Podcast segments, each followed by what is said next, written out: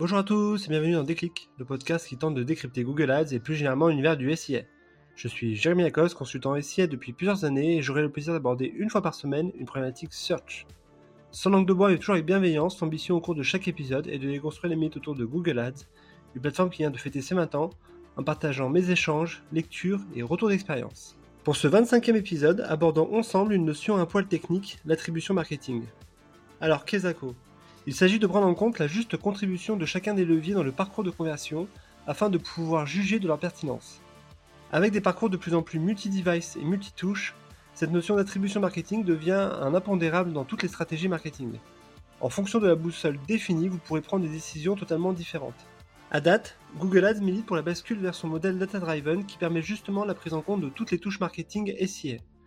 C'est dans cette optique que certains annonceurs ont reçu un email cette semaine les informant que la bascule sera effective à la fin du mois. Alors, faut-il y aller ou au contraire rester cantonné à un modèle classique? Allez, je compte les points. Le premier modèle est le modèle Last Click.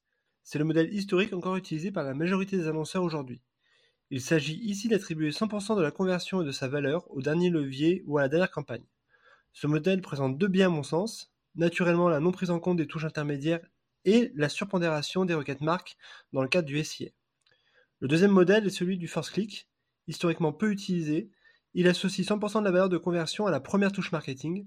Ce modèle peut être intéressant dans une logique de lead generation très prononcée avec une marque à une notoriété faible, puisque l'on va ici surpondérer la touche de découverte. Le troisième modèle est celui en U. Avant Data Driven, c'était le modèle que je préférais puisqu'il prenait le meilleur des deux mondes en surpondérant la première et la dernière touche marketing, c'est-à-dire les touches découvertes et celles qui transforment.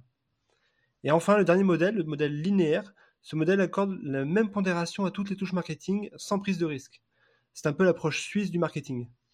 Depuis trois ans, Google a intégré ce qu'il appelle le modèle Data Driven, qui prend en compte toutes les touches marketing de chaque conversion et identifie la contribution réelle afin de leur attribuer le poids de la conversion générée. Autrement dit, à chaque parcours correspond une contribution différente. L'avantage de Google étant que ce modèle est naturellement étendu à tous ses inventaires, que ce soit Search, YouTube, Gmail, Display, App, etc., grâce à la pérennisation de l'ID Google qui permet de suivre les parcours cross-channel.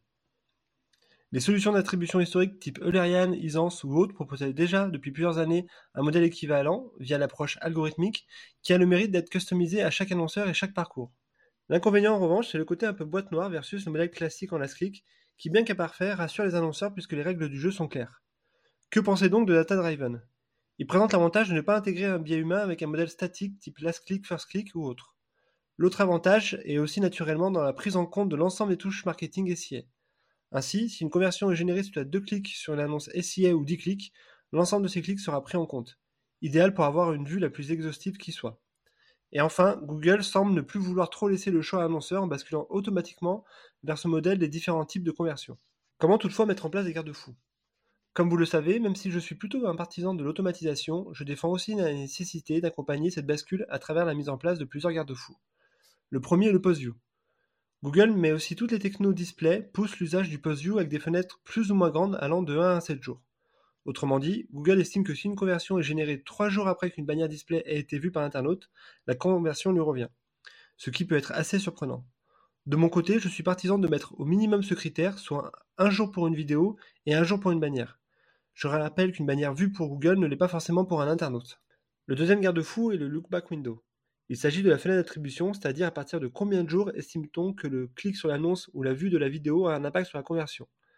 Là aussi, je recommande d'être très restrictif. 1 ou 7 jours max en post-clic, sinon vous allez comptabiliser les conversions qui n'ont pas été influencées par vos annonces et donc surévaluer la contribution de votre SIA.